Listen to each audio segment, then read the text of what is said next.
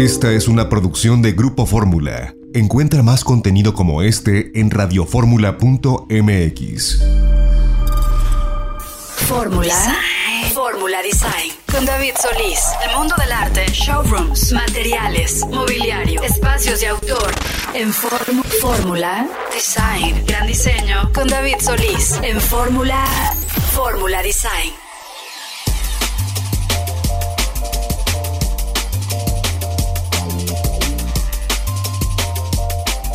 Bienvenidos queridos amigos de Fórmula Design, estamos iniciando transmisión sábado 29 de octubre de 2022 y espero, deseo que estén pasando un sábado muy muy rico en compañía de todos sus familiares, sus seres queridos y bueno pues el día de hoy tenemos un programa con buena información acerca de arte, arquitectura, diseño de interiores.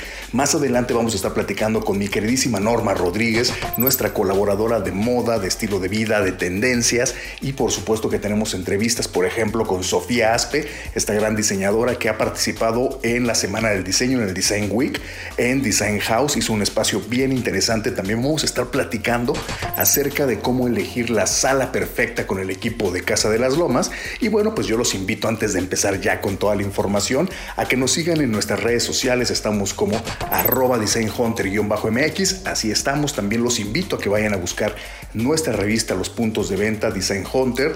Todavía van a encontrar la revista de octubre, la revista de noviembre ya estará la próxima semana en puntos de venta. Y por supuesto que nos sigan en nuestro sitio web que es www.designhunter hunter.mx y bueno, sin más preámbulo, ¿por qué no pasamos de una vez a platicar con mi queridísima Norma Rodríguez? Fórmula Design con David Solís. Y bueno, pues como les contaba al inicio del programa, ya está con nosotros mi queridísima Norma Rodríguez para platicar acerca de, obviamente, tendencias y de todo lo que hay en el mundo de la moda. ¿Cómo estás, Norma? Hola David, muy bien, muy bien, mil gracias. Y pues feliz de poder platicar con, con tus radioescuchas. Y sobre todo porque fíjate que hoy otra vez hay chismes de la industria de la moda pues e, esta semana hubo dos temas muy interesantes. Digo, el primero eh, que nos concierne mucho a los mexicanos, pues porque fue este, este gran problema que hubo, este gran problema de apropiación cultural en el que estuvo, eh, pues eh, estuvo, intervino Ralph Lauren con uno de sus con una de sus prendas y pues se le acusó de apropiación cultural, ¿no? Tuvo que intervenir incluso pues la primera dama de nuestro país, la Secretaría de Cultura, eh, porque fue todo un rollo, ¿no? Y es que, pues, ¿qué pasó? Que de algún modo plagiaron el tipiquísimo zarape mexicano, eh, este, eh, diseños mexicanos de Contla, Tlaxcala y de Saltillo en Coahuila, digo, nada más mexicano que un zarape de, de Saltillo, ¿no? Entonces, pues eh, fue muy, fue, la verdad fue muy chistoso este pleito porque más que un pleito inició con un, en las redes sociales, ¿no? Un tuit de nuestra primera dama que se refirió directamente al diseñador, a Refloren, y le dijo, oye, te comunico que estás vendiendo algunos diseños eh, mexicanos y, y, los están copiando totalmente y a esto se le llama plagio. Pues yo quiero que me digas qué es lo que está pasando, ¿no? Porque la cultura mexicana es maravillosa, es divina, te invito a conocerla, pero pues no se vale que la que la plagien. Entonces, eh, pues en un inicio la marca se quiso disculpar, ¿no? La directora de la marca en México dijo, no, pues no entendemos qué fue lo que pasó, porque cuando vimos esos diseños dijimos, quítenlos totalmente de la venta y no sabemos qué es lo que está pasando ahorita. Y pues eh, escaló, escaló, escaló a tal grado esta, esta discusión, esta problemática, que el mismo Ralph Lauren pues eh, mandó un comunicado este, con firma de, su puño y letra, donde dice que pues le sorprende mucho que este diseño eh, plagiado se esté vendiendo, que, pues él acepta que sí es un plagio, acepta totalmente que pues no se hizo con cuidado y que pues de plano ya los van a quitar de la venta, ¿no? Que ya con toda humildad ofrece una disculpa, le da toda la dignidad y todo el respeto a las comunidades indígenas y pues ya, ¿Cómo ves? pero además, eh, las colecciones de Ralph Lauren, desde luego, son colecciones globales, o sea, no son colecciones que solo se lanzan, por ejemplo, en México o en Estados Unidos, sino que me imagino que se lanzan en todo el mundo. Entonces, y también, evidentemente, la firma como tal no tiene ninguna necesidad de estar copiando diseños, ¿no? Creo que lo que podrían hacer en todo caso es tener alguna colaboración con algunas eh, alguna edición limitada, que eso sí se ha dado en algunas marcas, ¿no? El poder colaborar, sí, con, este, con los artesanos, ¿no? Una edición limitada que se le da toda la eh, digamos, la promoción y el valor que tiene, pero así el plagio burdo, pues me parece perfecto que lo hayan retirado del mercado, hombre. Y aquel que se compró una, una sudadera, una chamarrita con, con el tema y el motivo del zarape, pues mal, ¿no?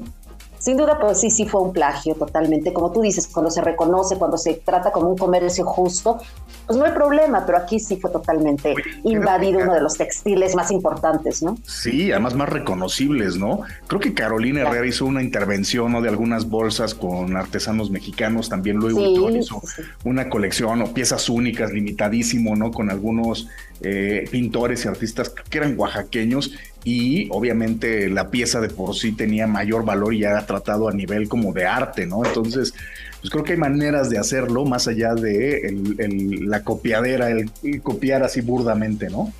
Aunque definitivamente, David, la línea entre lo que es la inspiración y la apropiación cultural es delgadísima. Entonces, no sabemos, o sea, eh, eh, siempre va a haber ese pleito, siempre va a haber esa discusión y pues eh, en ese caso ganaron los, los indígenas que, y, esas comunidades que realizan estos trabajos por semanas y semanas de tejido, ¿no? Pero en fin, ese fue el primer chisme y el segundo pues es un chisme internacional de este rapero que ahora se hace llamar Ye, que es Kanye West, con Adidas, con Adidas.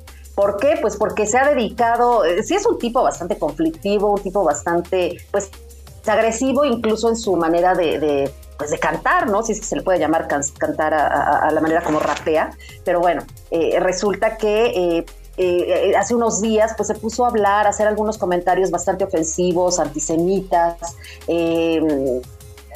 hizo, lo entrevistaron y dijo cosas bastante fuertes, bastante delicadas, metiéndose pues con una comunidad que, que ya de por sí ha sufrido bastante, que es la judía, y eh, pues escaló a tal grado que Adidas, que era una marca con la que tenía pues un contrato millonario, decidió mejor romper totalmente la colaboración que tenía con él, con, este rapero Ye, y este pues resulta que ya todo mundo está hablando de esto. Adidas mencionó que no tolera el, antisemitismo ni ningún otro tipo de discurso de odio. Eh, dijeron que los comentarios habían sido totalmente agresivos, inaceptables y que además son peligrosos, ¿no? Porque mm, están incitando a todos los seguidores de, este, de, esta personalidad que tiene millones de seguidores, los está incitando al odio, ¿no? Entonces, eh, pues ya cortaron lazos totalmente, pero no fueron ni siquiera los únicos, ¿no? otras marcas también de inmediato se deslindaron, digo, eh, Twitter, Instagram, de inmediato lo bajaron de sus redes.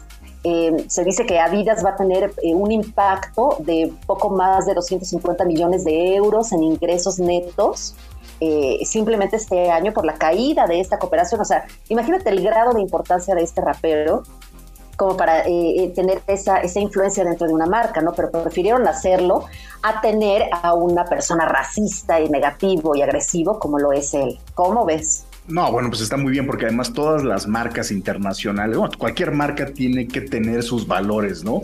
Y sobre todo estas marcas multimillonarias en el mundo tienen sus valores, los tienen bien fincados, son firmes y definitivamente eh, son globales también, ¿no? Sus piezas, sus tenis, ¿no? Lo que vendan va dirigido a todo el público. Entonces, en realidad me parece bien, ¿no? Que hagan este tipo de, así que de acciones y que tomen nota y hagan sus medidas pertinentes porque no se puede tolerar este tipo de situaciones. Eso en definitiva. Y bueno, pues seguramente llegará algún otro eh, influencer, algún otro rapero a cubrir el espacio que está dejando este Ye o Kenye ¿no? En este caso, ¿no? Ajá, exacto, que siempre hay, ¿no? Que ya también, este, como te digo, ya otras empresas, eh, no sé, como por ejemplo, eh, em, este, Gap o Valenciaga ya también habían roto relaciones con él. Así es que, pues, lo único que ha pasado es que su fortuna bajó, o sea, dejó de ser archirrecontramillonario para solo ser multimillonario, pero por lo menos, este, pues sí fue un buen jalón de orejas, ¿no? Y pues eh, un buen jalón de orejas también para las marcas que tienen que tener mucho más cuidado con la gente a la que contratan y esas, esas letritas pequeñas que hay en todos los contratos ¿no?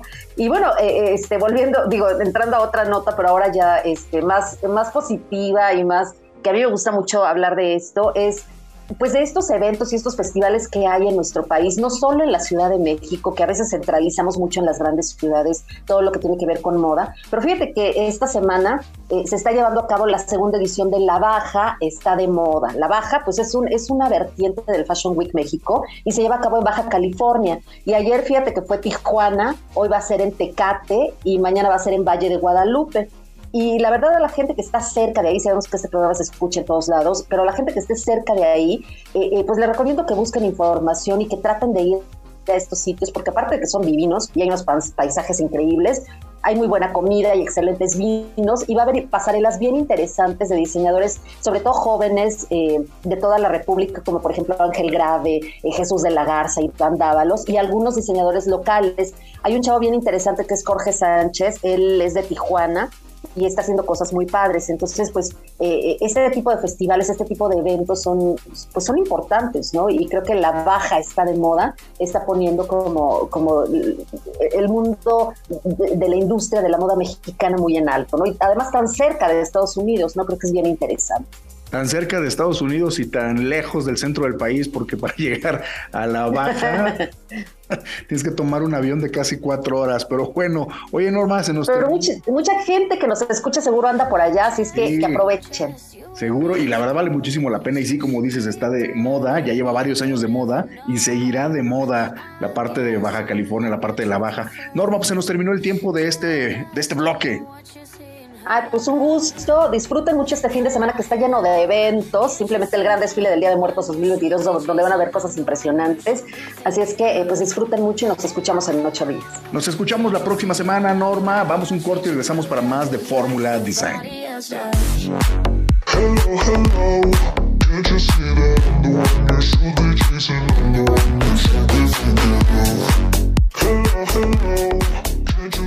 Fórmula Fórmula Design con David Solís. Casa de las Lomas lanzó al mercado una nueva colección de salas bajo el nombre de Soft, las cuales están inspiradas en las sensaciones que nos transmite la cercanía con la naturaleza a través de sus texturas, sonidos y estímulos que cautivan nuestros sentidos de inmediato, promoviendo un estado de goce y relajación absolutos. El diseño de esta colección de salas está pensado para ofrecer la máxima comodidad a sus usuarios y para adaptarse a cualquier estilo y entorno gracias a su estructura modular, pero también posee en todas las cualidades de fabricación y tecnología para ser muy duraderas. Y por si fuera poco, sus exclusivos materiales y telas les otorgan una suavidad irresistible que se convierte en una experiencia de gran confort y descanso. Nosotros te invitamos a visitar Casa de las Lomas y descubrir Soft, la colección de salas que no puede faltar en tu hogar. Fórmula Design con David Solís. Y bueno, pues ya estamos de regreso en Fórmula Design, queridos Radio Escuchas, y el día de hoy tengo el placer de platicar con la diseñadora de interiores, Sofía Aspe, a quien tengo también el gusto de conocer ya desde hace algunos años, ¿no? Y bueno, pues en el mes de octubre están ocurriendo algunas cosas que tienen que ver con el mundo del diseño y de la arquitectura bien interesantes. Una de ellas, por ejemplo, es Design Week y dentro de Design Week hay un lugar que se llama Design House, que es una casa que año con año se remodela y se reúnen varios de los diseñadores, pues, digamos que más importantes de México para poder intervenir uno de los espacios. Y este año a Sofía, que me gustó mucho una fotografía que publicó en su Instagram, lo, vamos a contar más adelante, pero eh, le tocó hacer o hizo una intervención de un espacio de juegos. ¿Cómo está Sofía? Muy bien, David, feliz de estar contigo y con tu auditorio.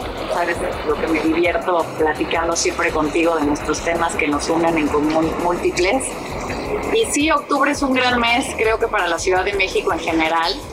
Eh, no solamente porque además de que es un mes que empieza el otoño, o nos terminan las lluvias, sino que como bien dices, para los que estamos en el gremio del interiorismo, del paisajismo, de la arquitectura, de la decoración, de los objetos, pues llega Design Week México y en particular Design House México 2022, que es donde me tocó participar este año, como dices también, en colaboración con Casa Palacio, ya que este año un híbrido curioso que fue un eh, despacho o estudio o tienda que fabrica muebles junto con un interiorista o un arquitecto. Entonces estas colaboraciones creo que generaron espacios diferentes para la gente. Justo, y bueno, estamos desde Casa Palacio haciendo esta transmisión, ¿no? De esta parte de la entrevista, entonces a lo mejor escuchan por ahí algún ruidito, pero les comentaba que vi una fotografía en tu Instagram eh, con Emilio Cabrero, que es de los directores, fundadores de Design House o de Design Week, y eh, pusiste los dinosaurios del Design House o del Design Week. ¿Por qué? Porque fuiste de las primeras, ¿no? Ya tienen casi 15 años el Design Week, ¿no? Fuiste de las primeras en hacer las intervenciones, ¿no? Llevan creo que 15 años, como bien dices. Yo empecé hace 9 años, o sea, ellos me llevan todavía unos buenos añitos más. Y, bueno, lo pongo un poco a modo de broma, pero tampoco tanto, porque al final, pues sí llevamos varios años. Yo es mi cuarto año de participar, David. Ha habido años que no he podido participar tristemente porque estoy absolutamente rebasada de trabajo y que no me ha dado la vida. Luego se nos presentó el COVID. En fin, y han pasado cosas, ¿no? Pero pero me encanta ver, por ejemplo, este año hay muchos estudios y marcas que yo no conocía, talleres de mobiliario espectacular, de objetos que están creando cosas de manufactura y diseño mexicano, de manufactura impecable y, que son gente joven, que son gente que a lo mejor ya les llevamos 10, 15, hasta 20 años de edad. Entonces, este, no es que nos guste a nadie sentirnos dinosaurios, pero me encanta ver que vienen la gente nueva, las nuevas generaciones empujando y que eventualmente pues les va a tocar a ellos, ¿no? Que van a ser quienes serán los que estarán en los design houses que vengan en el futuro, que ojalá sean muchos. Y para mí es parte de crecer y es parte de madurar y es parte de saber que también vienen unas por otras épocas, ¿no? Hablábamos que a veces tenemos proyectos más relevantes hoy y otras veces proyectos que ya no te toca participar, que te fascinaría por lo divertido que para nosotros implica estar en Design House, pero que eventualmente el día de mañana pues habrá que saber soltar. Hoy eres una diseñadora con mucho trabajo, también platicábamos, ¿no? La última biografía que vi eh, acerca de ti era, eh, decía, más de 110 proyectos. Me imagino que ahorita ya debes de estar por los 150 proyectos, ¿no? Dos libros. 174 proyectos. Estamos exhaustos un poco y entre la gratitud enorme de tener trabajo, que digo, no se deja de agradecer todos los días y también lo que platicamos muchas veces tú y yo, ¿no? Esa parte personal, esa parte del ser humano, de lograr un equilibrio entre lo que es tu profesión y lo que es tu persona, que no pueden ir de la mano, hay que saber separarlos muy bien y darle su tiempo a cada cosa, ¿no? Y creo que en esa lucha estoy, gracias a Dios, te digo, agradecida de tener trabajo, por otro lado, tratando de también tener un poquito más tiempo para mí, la familia, amigos, pareja, hijos, en fin, cosas que, que no puedo no ir dejando. Oye, ¿haces diseño de restaurantes, de casas, departamentos, diseño de muchos espacios, eh, tanto públicos como privados, ¿no? Y generalmente cada uno de estos proyectos tiene un presupuesto, ¿no? Y tiene un reto y tiene un tiempo también definido. Cuando empiezas a, crear el proyecto de Design House, eh, el tiempo es muy importante, ¿no? Se trabaja contra reloj, pero ahí quizá no influye tanto el tema del presupuesto, me imagino, ¿no? Entonces, para esta ocasión has creado una sala de juegos que también me parece algo súper divertido porque quizá es de los espacios que no se ven tanto, ¿no? No se ven tanto en las casas. Generalmente lo que vemos, ¿no? Son los, digamos que los espacios más eh, que tienen mayor funcionalidad o que son los básicos, pero un salón de juegos a lo mejor podría prescindirse de él, ¿no? En muchas casas no hay, ¿no? Totalmente. Finalmente un salón de juegos puede ser como un espacio de lujo, ¿no? La mayoría de las casas, que como dices, tienen el comedor, tienen la sala, a lo mejor tienes un cuarto de la tele, a lo mejor da para un estudio biblioteca. El cuarto de juegos es, digamos, un espacio lúdico y que también puede ser muy lujoso, porque no todas las casas dan para tener este espacio, y además implica mobiliario grande, David. Es mesa de billar, es una mesa de futbolito, es un shuffleboard que ahorita están tan de moda y lo hemos puesto en varios espacios eh, por supuesto una gran televisión o un proyector, un área donde convivir, idealmente una contrabarra y una barra, ¿no? O sea, es como la carta Santa Claus del cuarto de juego soñado, a lo mejor una cava. Este, me encantó que me haya tocado este espacio, es un espacio lúdico que creo que da para, para también enseñarle a la gente cómo puede jugar, no solamente con la decoración, sino también con los acabados. Mi espacio es un ejercicio que invita a la gente también a repensar cómo se pueden usar los acabados. Por ejemplo, el papel tapiz está en el plafón, que normalmente pensarías que esté en muro. La duela está en muros, que normalmente pensarías que esté en piso. Heredamos un terrazo de los años 60 original de esa casa, que es un espectáculo que fui muy feliz de que no nada más no lo podíamos tocar, sino no me hubiera gustado tocarlo.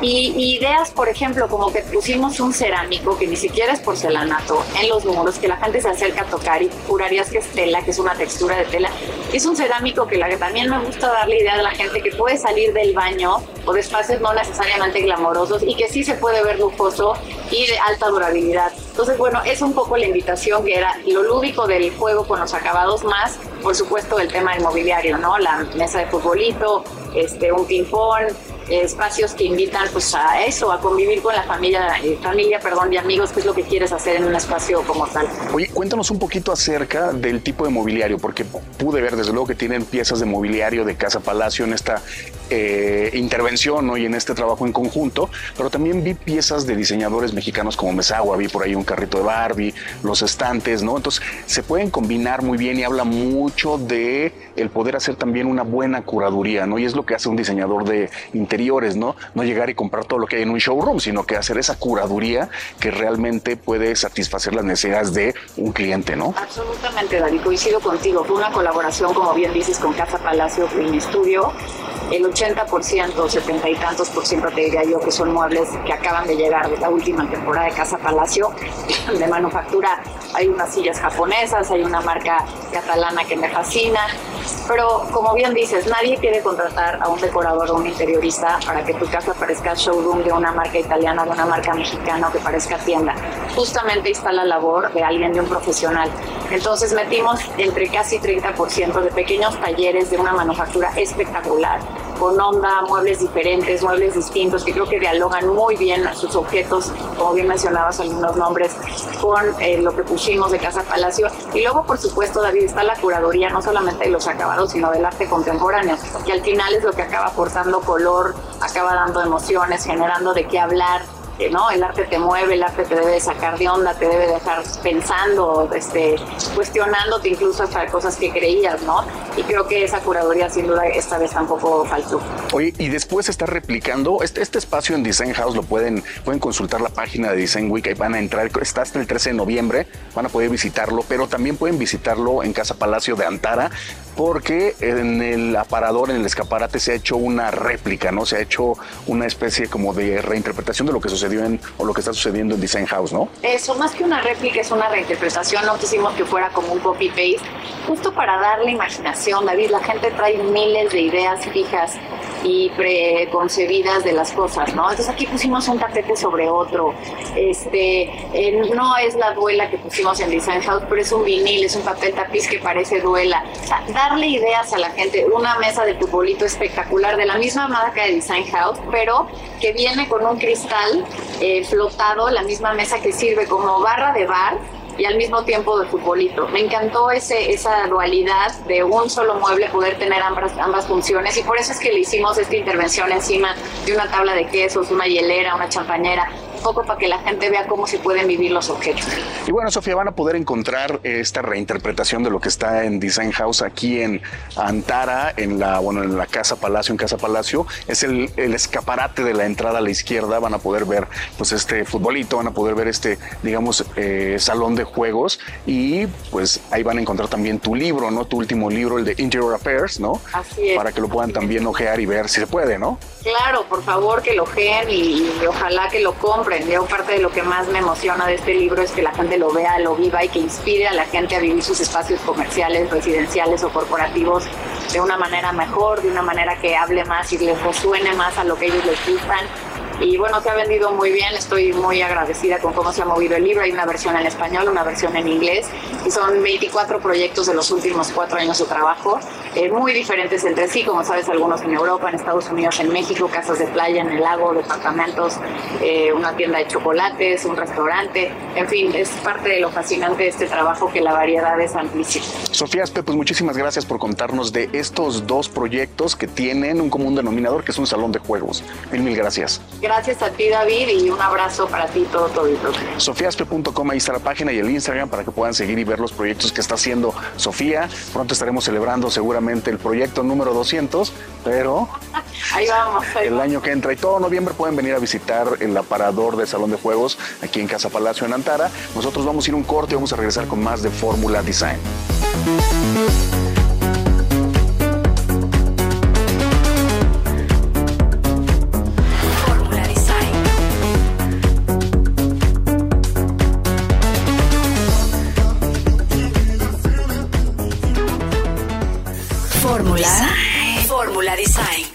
Solís.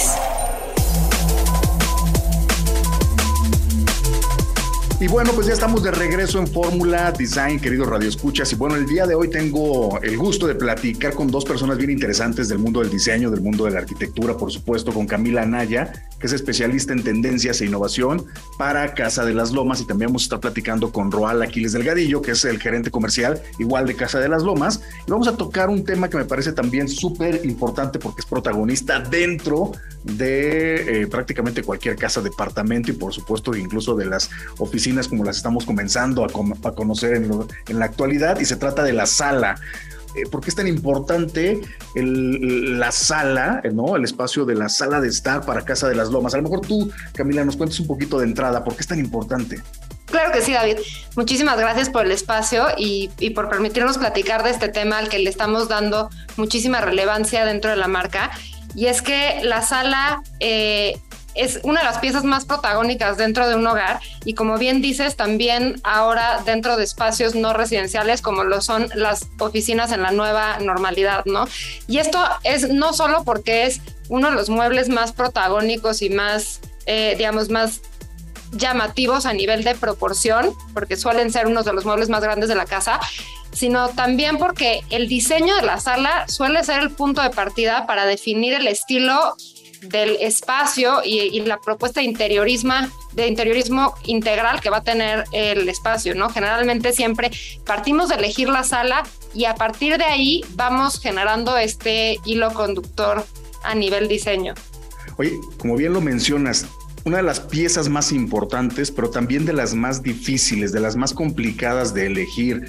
Y le quería preguntar, por ejemplo, a Roal, en ese sentido, cuando alguien llega, porque a Casa de las Lomas, sí, desde luego que llegan diseñadores, llegan arquitectos, pero cuando llega el usuario final, que de repente se compró un departamento, ¿no?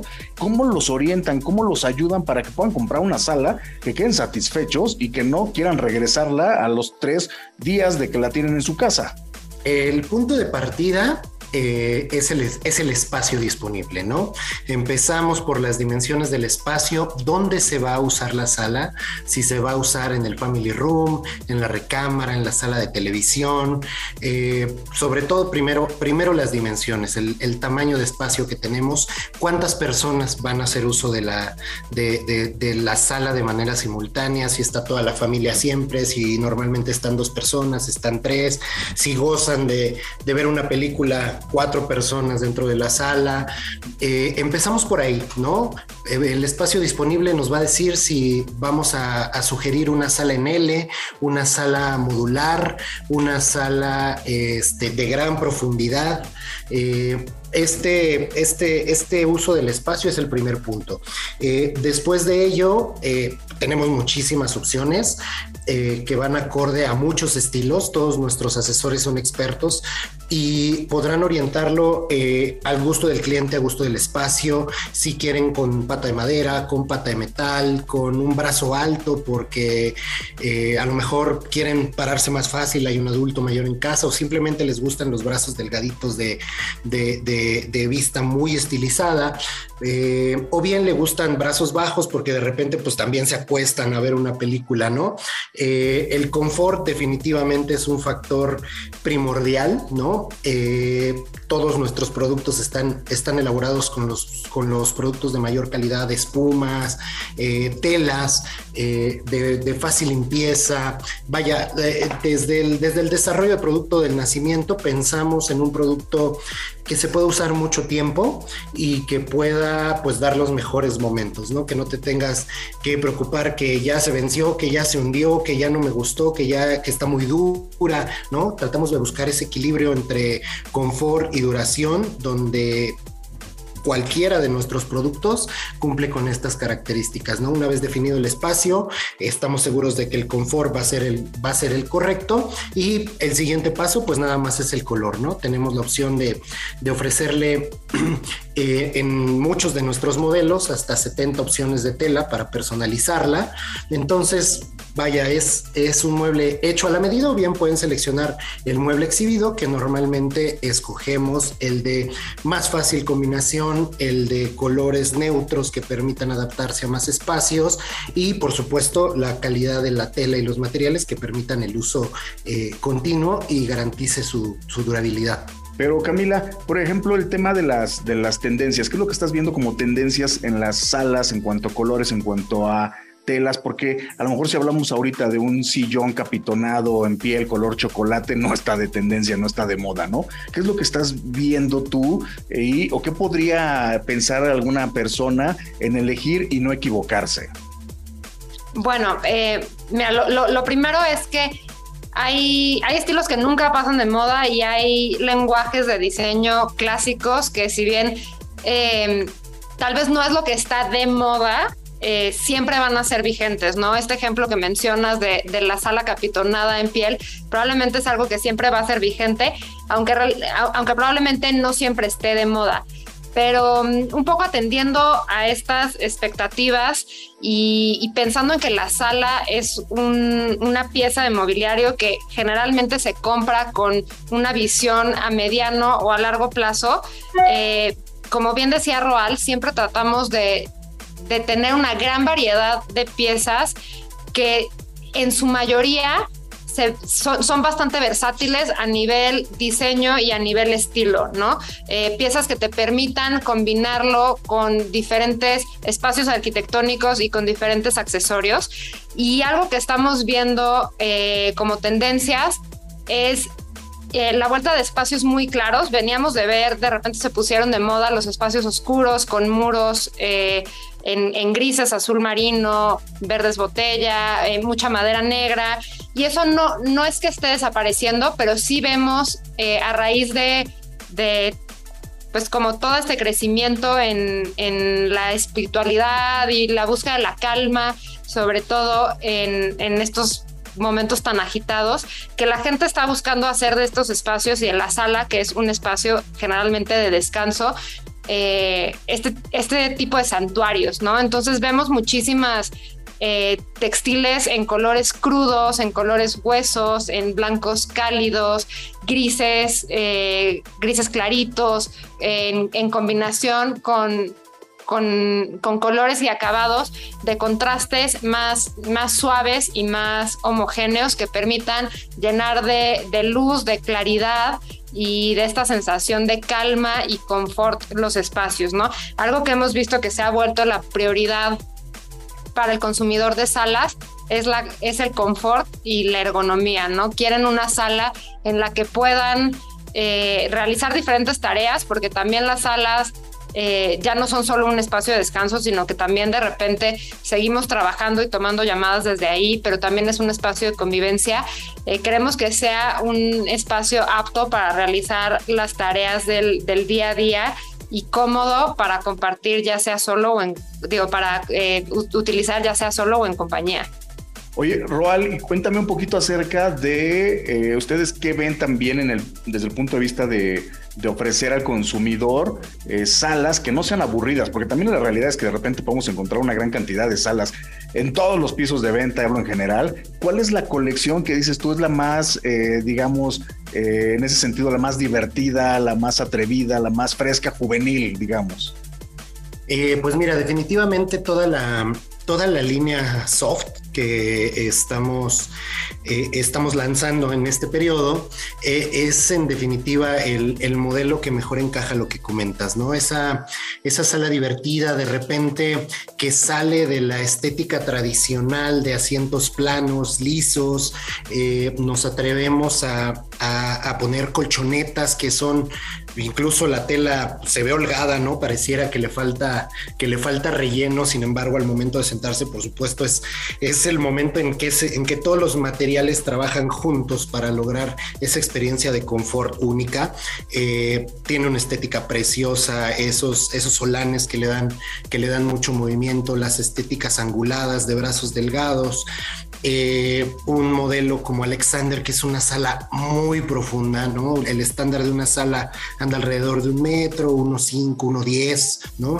Nos atrevemos a meter salas con profundidad de 1.30, ¿no? O sea, que te sientas y te puedes acostar cómodamente, ¿no? O sea, eh, es muchísima profundidad. Evidentemente, agregamos cojines por si lo que deseas es estar eh, una postura un poco más recta, pero jugamos también con las texturas, diferentes texturas en, la misma sala para poder crear este, este juego de, de, este juego de materiales que le dé dinamismo al espacio.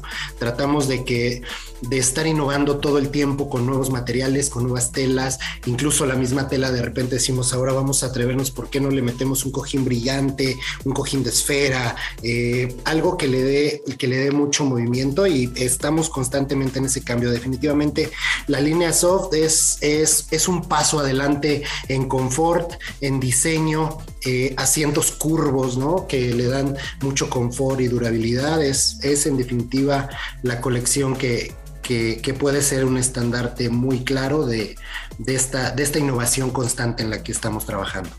y sumando un poco a esto que decías, la mayoría de las salas que conforman la colección soft son sistemas modulares que te permiten tener eh, un cheslong, pero también una escuadra, pero también una sala en, en U, eh, algunos módulos que tienen eh, terminaciones curvas, entonces puede quedarte una sala en una forma como de cacahuate. Eh, o sea, creo que también eso hace muy divertida y muy única esta colección. Perfecto, Camila Roal, pues muchísimas gracias, se nos terminó el tiempo, pero pues agradecerles por supuesto de todos sus conocimientos, ¿no? En torno a este espacio tan importante dentro de la casa y bueno, pues invitar a todos a que entren al sitio web que es casadelaslomas.com, ahí van a poder encontrar obviamente la nueva colección soft, pero van a poder encontrar también muchos estilos y salas diferentes. Muchísimas gracias. Gracias a ti, David. Muchas gracias, David. Gracias por tu espacio. Y bueno, pues nosotros vamos a ir a un corte, vamos a regresar para más de Fórmula Design.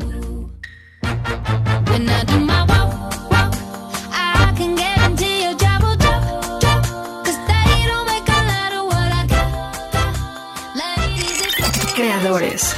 Fórmula Design con David Solís. Y bueno, pues ya estamos de regreso en Fórmula Design, queridos Radio Escuchas, y el día de hoy estamos contentos porque vamos a platicar con Pablo Gamboa, que es, eh, bueno, tiene un estudio que se llama Indigo Creative y ha trabajado en el mundo del diseño de interiores, ha sido profesor también, ha sido maestro y bueno, pues le encanta diseñar y la creatividad, como él lo dice, es la observación silenciosa del mundo. ¿Cómo estás, Pablo? Todo bien, todo bien, muy bien. ¿Tú?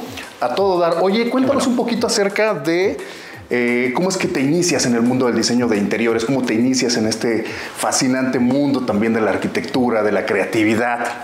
Es una historia chistosa porque justo yo no estudié diseño de carrera, yo estudié desarrollo empresarial pero siempre el diseño fue lo mío. O sea, siempre quise estudiar diseño y entonces me metí a hacer una maestría y me metí a hacer. Todo comenzó como tallereos y cursos, diplomados, hasta que ya me decidí a hacer una maestría, eh, arquitectura ambiental. Y entonces me metí de lleno a hacer interiorismo. Comencé directamente haciendo diseño interior. Yo venía del mundo del branding y del marketing, trabajaba en empresas de publicidad, que estaba a final de cuentas muy relacionado en términos de diseño. Y en, en este tiempo fui conociendo más y fui metiéndome de lleno al mobiliario, fui metiéndome de lleno a la parte de la construcción y fui conformando lo que hoy es Indio Creative, que pues, es un grupo de diferentes aristas y diferentes áreas de diseño. Oye, y en el mundo, por ejemplo, de la docencia, ¿no? Eh, ¿Dónde empiezas a dar clases? ¿Cómo es que te invitan?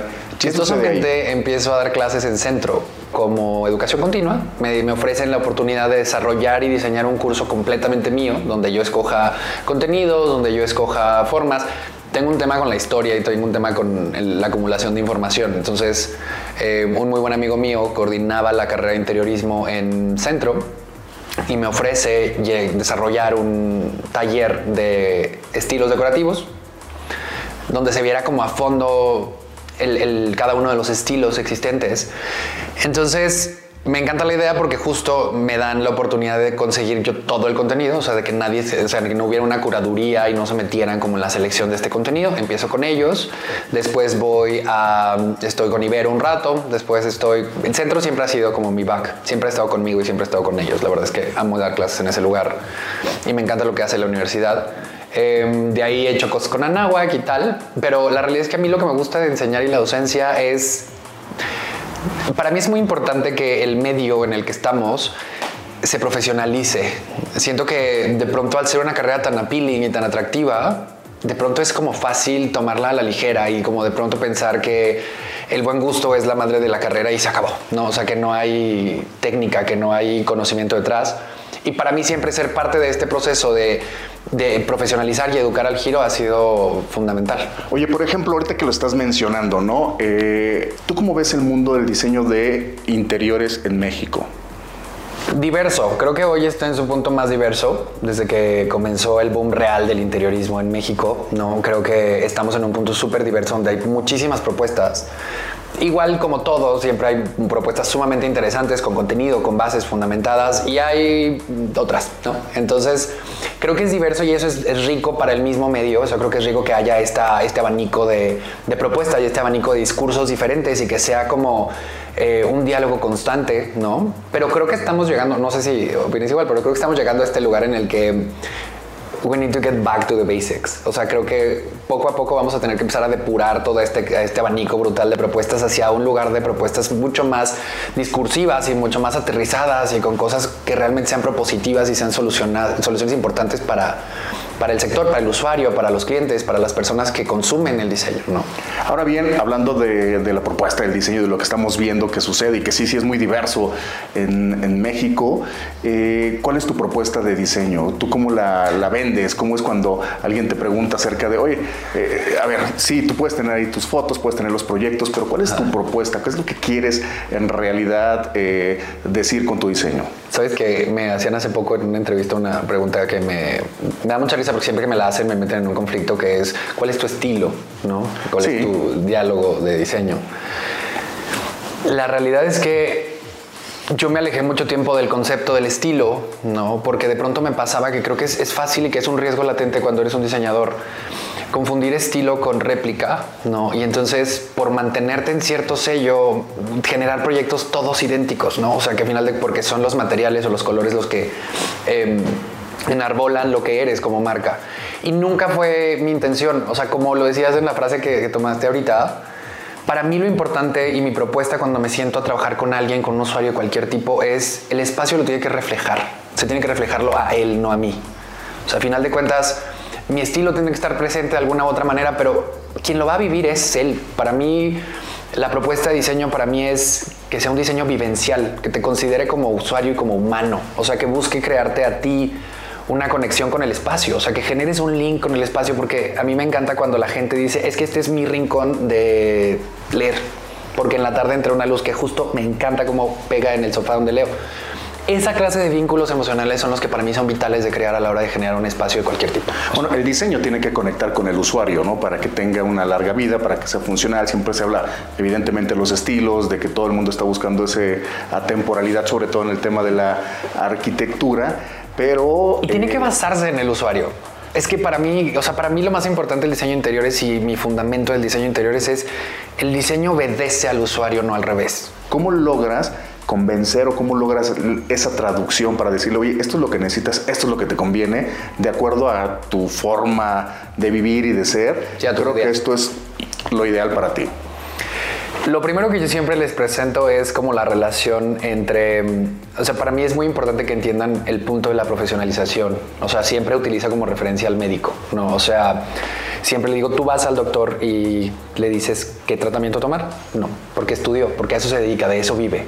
Entonces, para mí es muy importante que ellos entiendan que nuestra relación es, sí, yo soy un traductor de tus deseos, porque yo sé cómo materializarlos y convertirlos en realidad. Una de las cosas que también es como un gran appeal en el discurso es el espectro completo de diseñar una casa. O sea, no es nada más amueblarla como de pronto para un cliente puede ser, claro, compro muebles, los pongo, se acabó. Para mí es súper importante hacerles entender que lo que nosotros hacemos va hacia un lugar emocional, va hacia un lugar eh, sensitivo, va hacia un lugar multifactorial. O sea que a final de cuentas, con luces podemos generar un ambiente que te produzca algo, que calme la ansiedad, que te controle, que te ayude a controlar los niveles de estrés, etcétera, etcétera, etcétera. O sea, que entiendan que nosotros vemos más allá de lo que para ellos es el proyecto, que es tal vez solo amueblar ¿no? y pintar unos cuantos muros y tal. ¿Cuáles son las tendencias que ves ahorita? ¿Qué es lo que la gente puede poner y no se equivoca? Si de repente no contrata a un diseñador de interiores, un arquitecto, pero quiere hacer algo, ¿no? ¿Qué es lo que está de tendencia? Que dices, oye, esto no se va a equivocar nadie. Lo orgánico. Creo que en tendencia está todo el, mobiliario orgánico, las formas en general orgánicas a partir de la pandemia, para mí ha cambiado mucho la forma en la que los espacios se han vivido y las tendencias se han adaptado a los espacios. ¿no? A final de cuentas, lo que buscamos ahora en, los espacios es esta sensación de shelter, esta sensación como de refugio, porque a final de cuentas nos dimos cuenta que podríamos estar, o sea, este, este espacio estar fuera de la casa o no, ha, sido, ha estado pendiendo de un hilo mucho tiempo. Entonces, para mí las formas orgánicas son un, gran medio para, colocarnos en ese lugar. Estos sofás curvos, estas líneas redondas, estas líneas que no tienen picos y que no nos alteran. Em, para mí siempre ir hacia el mid-century y ir hacia lo vintage siempre es una buena adición en cualquier diseño. con eso nunca te equivocas. Hay piezas icónicas que siempre funcionan y que tienen líneas que siempre van a funcionar. Pues el mid-century siempre funciona. Y me encanta lo que están haciendo, lo que están haciendo muchos diseñadores ahora con fibras naturales y tejidos integrados al interior me gusta mucho. O sea, son mis tres tendencias actuales que para mí no, no fallan en ningún lugar. Oye, Pablo, cuéntanos un poquito acerca de algún proyecto que te dé mucha satisfacción presumir, que digas, oye, este proyecto me quedó muy bien, ¿no? Y descríbenos un poquito de qué se trató, qué fue, qué te pidieron y cuál fue la respuesta de diseño. Es un proyecto de, un cliente que tiene mucho tiempo trabajando conmigo. O sea, ha sido mi cliente por 10 años. O sea, hemos hecho muchas propiedades de, este cliente. Pero esta casa era eh, para ellos como familia era todo un tema porque iba a ser una renovación completa, ¿no? Eh, es una casa enorme, es una casa de 1200 metros cuadrados de construcción. Eh, está en Interlomas, en el Country Club. Trabajamos de la mano con un despacho de arquitectos que ellos se encargaron de la parte de la construcción y nosotros nos encargamos de revestimientos y nos encargamos de absolutamente todo lo que fue acabados y diseño interior, ¿no? En general, el problema es que es una casa familiar donde los hijos ya son, ya son adultos. Entonces, eh, el mayor reto era que los espacios los reflejaran a todos, ¿no? A los padres, al hijo mayor, a las hijas del medio, a, todos, porque todos tenían voz en este proyecto y todos te querían participar en este proyecto. Y mientras unos, por ejemplo, valoran cómo debe ser el arte, otros no le ven tanto sentido, algunos quieren hacer colección. Entonces, de pronto diseñar espacios que funcionaran para todos y que los contuvieran a todos era como uno de los mayores retos. El tema de que tenemos teníamos una altura de 8 metros y medio en los espacios generales. Entonces, eso ya de ahí lo hacía un reto de iluminaciones, asoleamientos, selecciones de materiales, etcétera, ¿no? Tengo ventanales de 7 metros, ¿no? Entonces de pronto justo el mobiliario, el que el mobiliario soportara las condiciones que la misma casa proveía. El tema es que aparte esta casa no se concibió con el interiorismo desde el inicio que es para mí uno de mis mayores, o sea, es una de mis mayores insistencias. La, construcción, la arquitectura y el interiorismo deberían estar desde el, desde el momento cero conviviendo. Entonces esto era diseñar una casa que ya estaba aprobada. Entonces, tratar de adaptar estos espacios que concibió una persona que tal vez no ve el diseño tan vivencial a una familia fue como el mayor de los retos tener cuatro terrazas en el mismo lugar y que no hubiera como esta réplica donde todo tuviera individualidad y no se viera como esta copia. El problema es cuando tienes tantos espacios similares, como en este caso que teníamos cinco terrazas, es justo que cada una tenga un distintivo, tenga una personalidad especial, que tenga... Em, algo que marque, que marque el espíritu de la casa. También para mí es muy importante, nosotros fabricamos absolutamente todos los muebles, entonces, que es para mí vital, porque obviamente teniendo espacios, teniendo una sala de 9 metros y medio, de pronto conseguir mobiliario es un tema y justo todo se hizo pieza por pieza. Los tapetes se hicieron, em, el mobiliario se hizo uno por uno.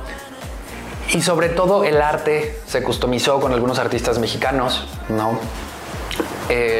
Todo, todo lo que hicimos era customizado. O sea, para mí lo que más me gusta de ese proyecto es que nadie, nadie tiene nada de lo que está en esa casa. O sea, a final de cuentas, salvo algunas piezas de arte que tenemos algunos marines y un Timoteo y tal, eh, pero fuera de ello, todo lo que está en esa casa es solo de ellos y eso me llena de emoción porque me encanta que alguien tenga una casa que sea solo suya. O sea, que nada de lo que tiene en su casa lo va a encontrar en ningún otro lugar. Oye, Pablo, ¿dónde podemos ver más información acerca de lo que haces? Instagram. Instagram es nuestro medio. Tenemos obviamente nuestro sitio web, eh, pero Instagram es el medio del diseño diario. O sea, es donde se ve lo que hacemos día con día, ¿no? O sea, más allá de las fotografías estilizadas del final de un proyecto. En ahí puedes ver cómo, cómo trabajamos, cómo vivimos nuestro diseño día con día. Pablo, pues muchísimas gracias por contarnos un poquito más acerca de tu visión y de lo que haces en el mundo del diseño de interior. No, gracias a ti por invitarme. Fórmula Design. Y bueno, pues nos escuchamos la próxima semana con más de Fórmula Design. Recuerden que tenemos redes sociales, arroba Design mx Y bueno, agradecer como siempre en la operación a Flavio Reyes y en la producción a Alan Ferreiro. Nos escuchamos la próxima semana con más de Fórmula Design.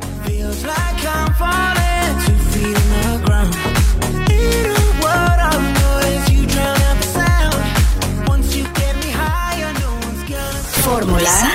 Fórmula Design David Solís. Esta fue una producción de Grupo Fórmula. Encuentra más contenido como este en radioformula.mx.